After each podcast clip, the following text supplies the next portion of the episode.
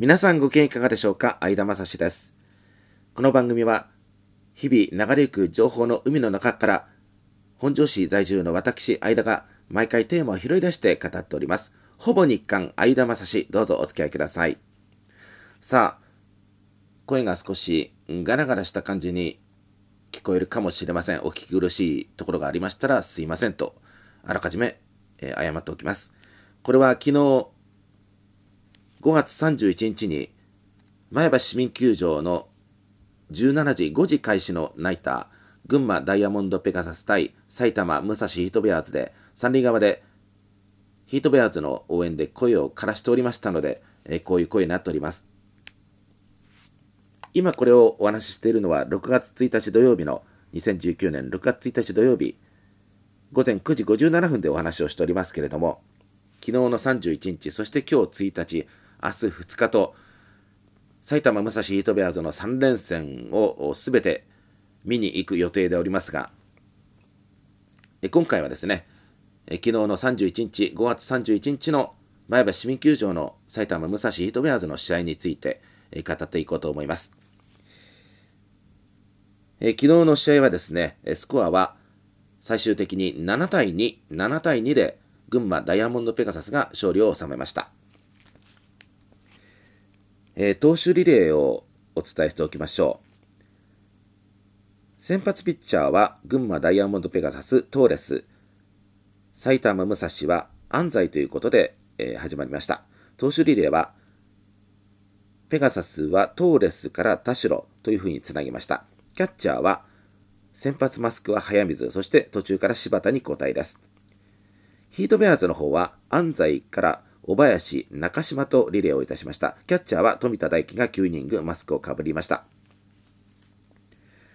試合の経過を、得点経過をお伝えしてまいります。試合は、先制は3回の裏、群馬ダイヤモンドペガサス、ジョニータイムリーとそれから富田光隆のレフトへの犠牲フライで2点を先行。4回の表、埼玉武蔵ヒートベアーズは、宮野原健タイムリーで1点を返しまして2対1。そして、ペガサスの追加点は5回の裏。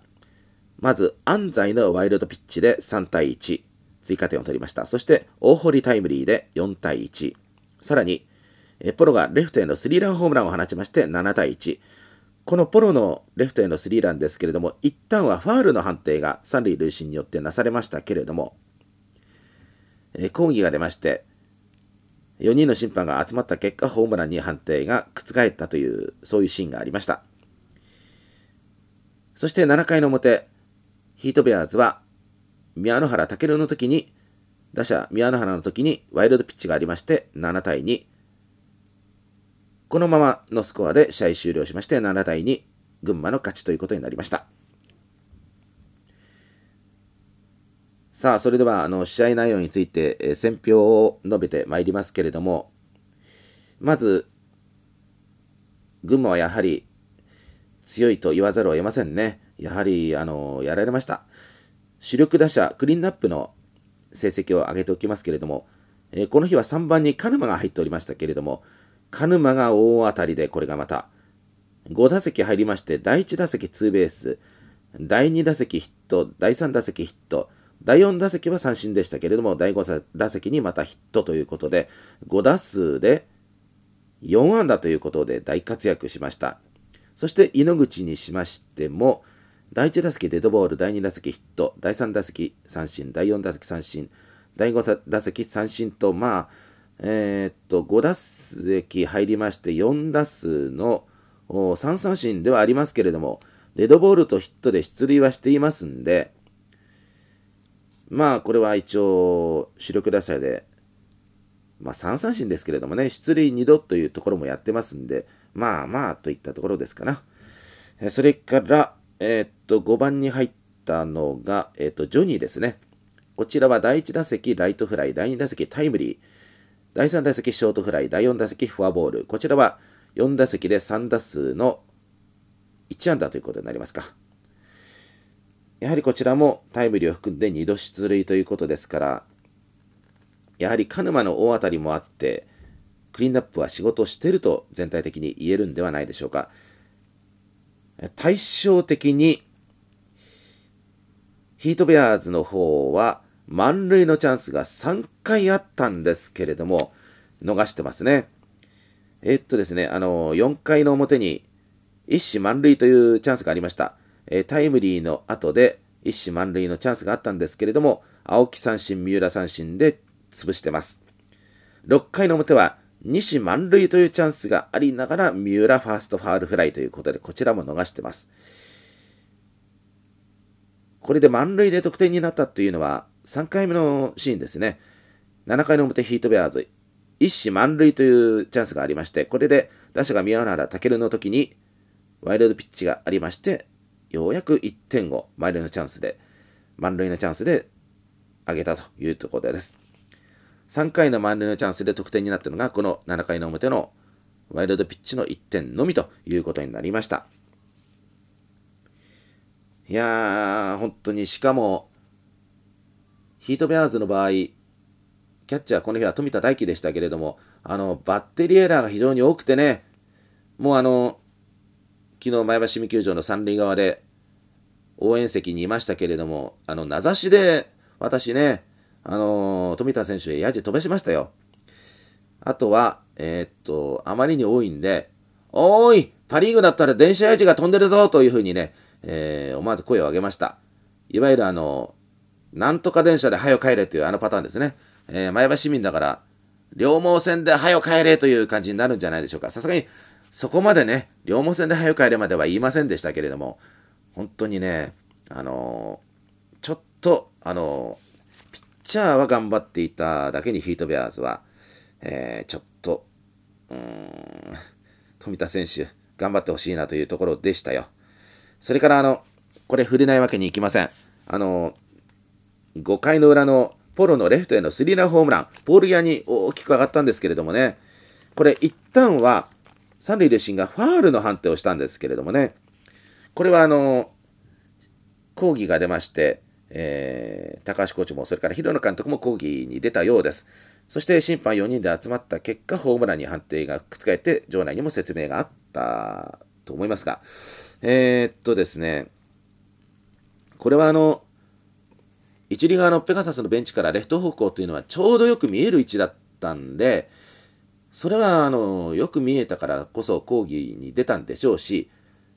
それはあの間違いはそれは改めるという勇気を持つこともそれは必要でしょう。4人で集まってよく協議をした結果ホームランにしたということであれば、まあ、それが最初からホームランだったということであれば、それは過ちを改めるということは、それは仕方ないでしょう。ただですね、確かに三塁側から見てても、一瞬巻いたかなというふうに見えたのも見えました。それだったら、じゃあなんで三塁塁審が初めにファールの判定をするんだということですよ。最初からホームランだったらホームランと言っとけば済むものを。それ誤審ですよね、はっきり言いまして。ホームランだけをファールと判定して、抗議が出たんで協議した結果、ホームランに直したということであれば、だったら最初からホームランと判定すれば済む話です。審判だって人の子だから間違えるというのは、あくまでそれは言い訳に過ぎないので、最初からホームランをホームランと判定しとけば済む話ですから。あの BC リーグはこうやって何と言うんでしょうか抗議されて4人で集まって判定を覆すという場面が非常に多いです。こんなことをしてるから BC リーグのレベルは低いんだっていうふうに言われかねないんですしそういうことになるとやはり知名度は上がっていきませんよ。ルートイン BC リーグのそのリーグの知名度はね。こんなことをしてるからいつまでたっても BC リーグだ BC リーグというのはバスケットのリーグだというふうに間違われるんですし、それから、ね、そもそもその BC リーグは社会人のリーグとか、クラブチームのリーグであるとかいうふうにこう、未だに間違われますから。以前その、Facebook の方で、群馬県のネタを投稿するそのグループの方に、えー、っとね、あるロッテファンが群馬ダイヤモンドペガサスのネタをね、投稿したんですけれども、アマチュアっていう風にご表記したんですよね、そのファンがね。まあ、2軍も独立リーグのことも全く知らないファンがいてもそれは仕方がないんですけれどもそういうふうに間違われるんですからね。群馬ダイヤモンドペガサス埼玉武蔵シートベアーズをはじめとしてルートイン BC リーグというのはれっきとした独立リーグではありますがプロ野球なんですからね。それをそうやってバスケットに間違われたりアマチュアの社会人リーグとかクラブチームに間違われるというのはねやっぱり全力でプレーしてないしやはりそういう審判がそういうふうにあの誤審をやっちゃって結局4人で集まって判定を直してるというシーンが繰り返されてるということですからそれはどうしたってねいつまでたっても知名度が上がっていかないから結局知名度が上がっていかないわけなんですよ。その辺をしっかりしてもらわないと本当に困るということをね、えー、もう年には年で本当に強調しておきたいと思いますよ。全くもうという風な感じですけれどもね。さあ、えーと、気持ちを切り替えていきましょう。えー、6月1日、埼玉武蔵ヒートベアーズはホームゲームが、えー、北本市であります。えー、ヒートベアーズ北本スタジアムで15時開始のホームゲームがあります。それから6月2日は県営大宮球場でのヒートベアーズの試合がございます。えー、私、えー、見に行きます。皆さんもぜひあの日程をあのホームページなどでお確かめいただきまして、えー、お出かけいただければと思っておりますが、さあ、えー、時間が来たようでございますので、この辺で締めたいと思います。えー、最後までお聴きいただいてありがとうございました。それでは、えー、この辺で失礼いたします。えヒートベアーズが、え今日、明日、連勝できますように祈りながら、この辺で、え終わりにいたします。皆さんお聴きいただいてありがとうございました。失礼いたします。